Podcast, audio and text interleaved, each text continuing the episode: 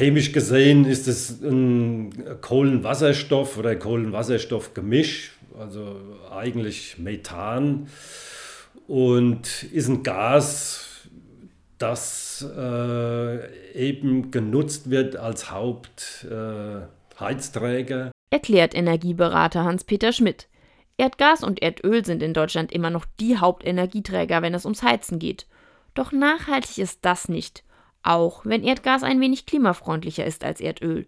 Doch auch hier gilt. Natürlich sind auch hier die, äh, die Vorkommen begrenzt. Ne? Und man muss dann halt auch weiter differenzieren. Es gibt äh, hier konventionelle Lagerstätten.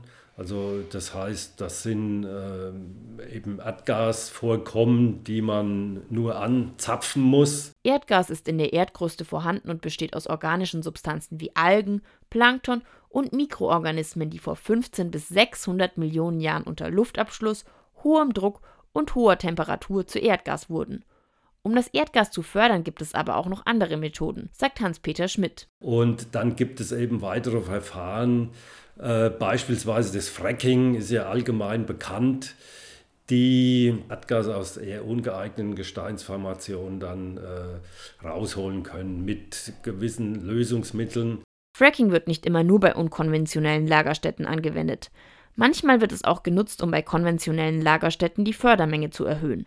Doch nicht nur wegen der Fördermethoden ist Erdgas nicht nachhaltig. Was man auch nicht vergessen darf, auch das Methan hat ja auch eine sehr hohe Treibhauswirkung und in den letzten Jahren, äh, gerade als es noch über Pipelines geliefert wurde, äh, hatten die Verluste halt auch eine deutliche Rolle gespielt und auch bei der Förderung wird ja auch sehr viel dann abgefackelt äh, oder auch einfach in die Atmosphäre entlassen, was natürlich auch sehr problematisch ist. Genau deswegen geht es bei der CO2-Fastenaktion diese Woche um Erdgas.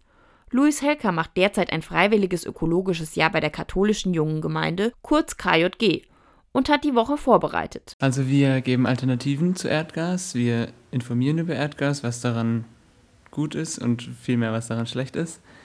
Und sagen, was man statt Erdgas verwenden kann, ob es ein anderes Gas ist oder überhaupt was ganz anderes. Da hat er auch gleich ein paar Beispiele. Es gibt Biogas, das hat die gleichen Folgen, aber eine andere Entstehung quasi. Und vor allem natürlich die erneuerbaren Energien mit Sonnenenergie oder Windenergie. Biogas entsteht durch die Vergärung von Pflanzen. Ein Problem, manche werden sogar extra für die Biogasanlagen angebaut.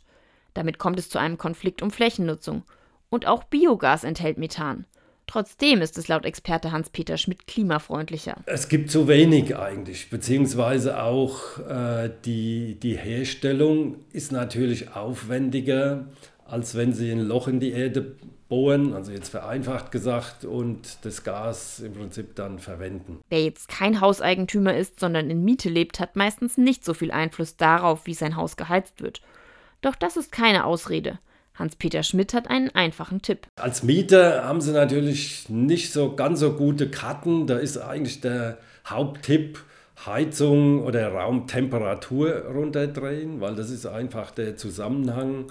Äh, bei niedrigeren Temperaturen verbrauchen sie weniger Heizenergie.